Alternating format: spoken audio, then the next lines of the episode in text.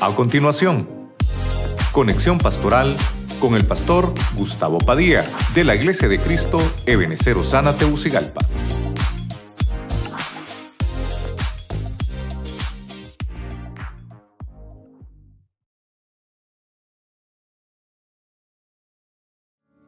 Le hablé un poquito de lo que es el altar de Elías.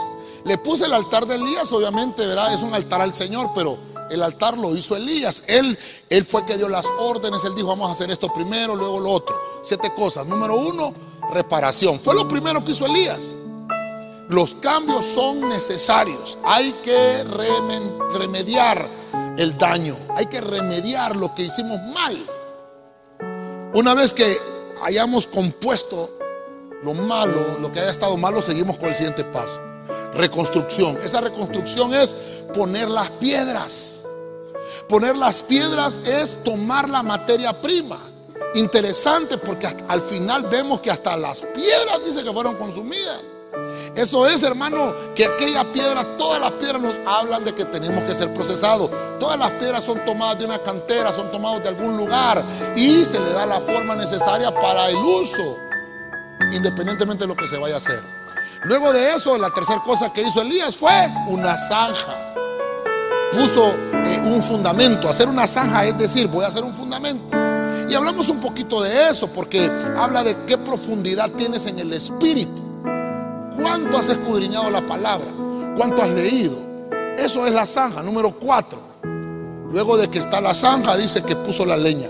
Y interesante porque dice que la ordenó y la puso ahí porque había que hacer otras cosas, pero iba haciéndolo por partes. La leña es diciendo, estoy listo para encender esto. Estoy preparándome, ya voy a la mitad del camino para que venga la respuesta del cielo. Y, esa leña lo que estaba haciendo, saberla acomodar, era saber soportar la ofrenda que se va a poner sobre esa leña. A la manera de Cristo cuando fue a la cruz del Calvario, aquel madero que soportó el cuerpo de Cristo, que soportó aquella ofrenda. Número 5. Entonces se pone el buey. Aquel buey, y, qué interesante ver el proceso de un buey, comienza como becerro, como un ternerito. Cuando crece se hace un toro, una bestia, pero al final puede llegar a castrarse, a ser amansado para dedicarse al servicio. Y un buey nos habla de estar rendido al servicio. Yo sé que servidores han de decir amén. Y también nos habla de que el buey está dedicado al sacrificio. Eso es interesante. Una vez que ya están puestos estos elementos, mire lo que pasa con el punto 6. El punto 6 nos habla de los sentimientos humanos. El 6 nos habla de las humanidades. ¿Qué pasó en el punto 6? Entonces dice que Elías le dijo a los hombres que tomaran los cántaros y sobre los cántaros los llenaran de agua. Oiga bien, en un lugar donde había sequía, pongan esa agua y viértanla en el holocausto, viértanla en el buey, en la leña, en todo lo que hay en las piedras. Llenen de agua el altar. Háganlo una vez, háganlo otra vez y háganlo por tercera vez. Cuerpo, alma y espíritu. Tomaron cuatro jarrones la primera vez, otros cuatro la segunda vez y otros cuatro la tercera vez. Ahí vemos el número 12. Fueron 12 jarrones en total.